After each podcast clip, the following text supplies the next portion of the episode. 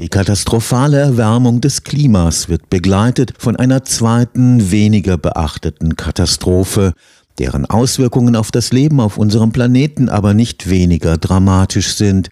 Wir erleben einen Verlust der Artenvielfalt, wie es ihn zuletzt vor 65 Millionen Jahren mit dem Aussterben der Dinosaurier gegeben hat. Jeden Tag sterben Hunderte von Tier- und Pflanzenarten aus und die Geschwindigkeit dieses Artensterbens nimmt weiter zu.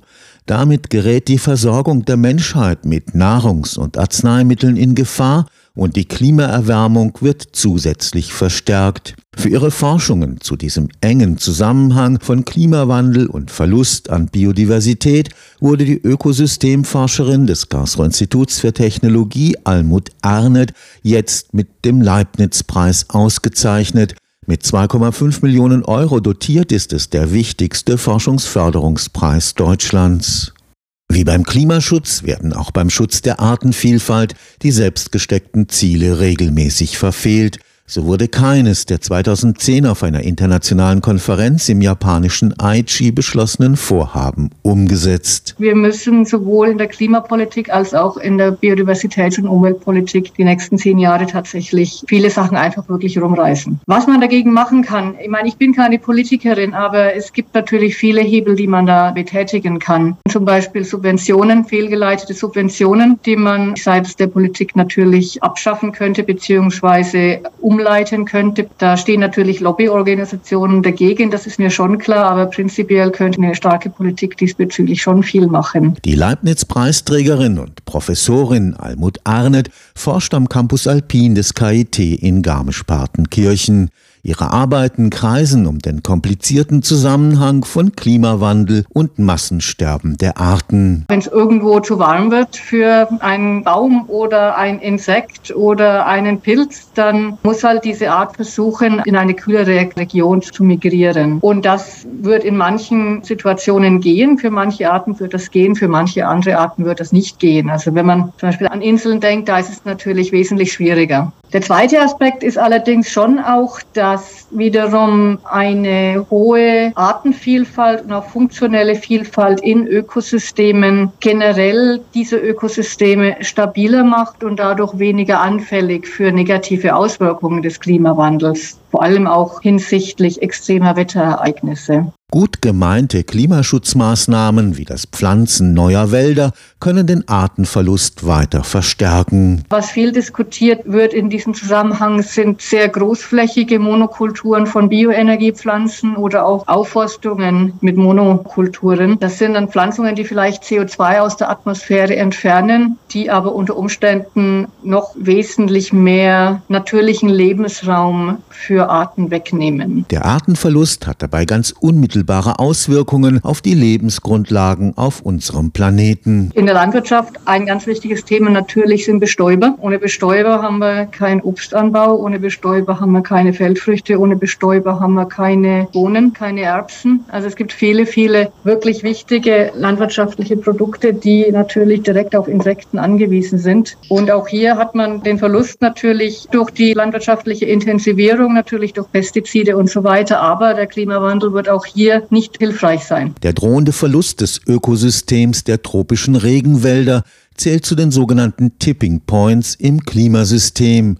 Gehen die Tropenwälder verloren, könnte sich die Erwärmung des Planeten weiter beschleunigen. Wälder allgemein, nicht nur in den Tropen, sondern weltweit entnehmen der Atmosphäre ja sehr viel Kohlendioxid. Ohne die Wälder wäre es auf der Erde jetzt schon wesentlich wärmer, als es tatsächlich ist. Also die haben schon sehr viel zur Minderung des Klimawandels beigetragen. Tropen werden natürlich immer aus gutem Grund auch herausgestellt, einfach weil das Waldsystem der Tropen zum einen flächenmäßig immer noch sehr groß ist und wirklich auch sehr viel CO2 natürlich jedes Jahr aufnimmt und in der Biomasse bindet. Und der Verlust der Tropenwälder ist natürlich von Besorgnis hinsichtlich des Klimawandels Klimawandels. Da kommt zum einen eine direkte Einwirkung vom Klimawandel zu tragen. Wenn es zu trocken und zu heiß wird, dann wandelt sich der tropische Regenwald natürlich eher in einen, in einen Trockenwald um, in einen ja, natürlichen Kreislauf. Was in den Tropen aber vielleicht noch wesentlich besorgniserregender ist, ist natürlich die Abholzung. Also die Abholzung durch den Menschen macht momentan wesentlich mehr Tropenwald kaputt als der Klimawandel. Also da kommt der Mensch dem Klimawandel um einige Jahre zuvor, wenn wir das nicht stoppen. In den Tropen ist es eine intensive Landwirtschaft, die der Natur immer mehr Flächen streitig macht.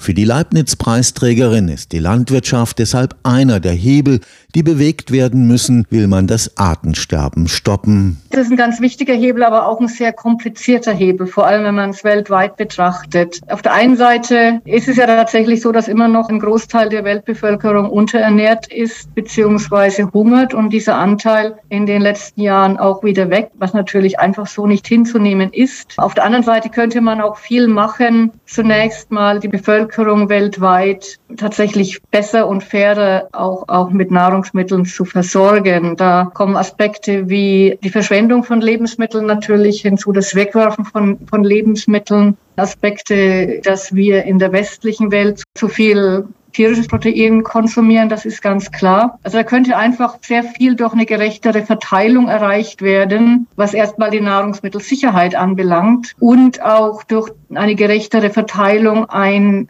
dann durchschnittlich doch stark verringertes Pro-Kopf-Konsumverhalten von tierischem Protein. Das würde zumindest nach den Berechnungen der Wissenschaft den Flächenbedarf für Nahrungsmittelproduktion weltweit würde das wesentlich reduzieren. Und wenn man die Weltbevölkerung ernähren kann oder auch gesund ernähren kann auf gleichbleibende oder vielleicht sogar verringerte landwirtschaftliche Fläche, dann kann man natürlich diesen Flächengewinn wiederum für Umwandlung in natürliches System für Naturschutzgebiete hernehmen. Die Expertin für Ökosysteme ist sich alles andere als sicher, ob es der Menschheit wirklich gelingen wird, die doppelte Herausforderung von Klimakatastrophe und Massensterben der Arten zu meistern. Manchmal ist das Glas halb voll, manchmal ist es halb leer. Ich bin meistens leider Gottes eher pessimistisch, aber so ganz die Hoffnung habe ich auch noch nicht aufgegeben. Stefan Fuchs, Karlsruher Institut für Technologie.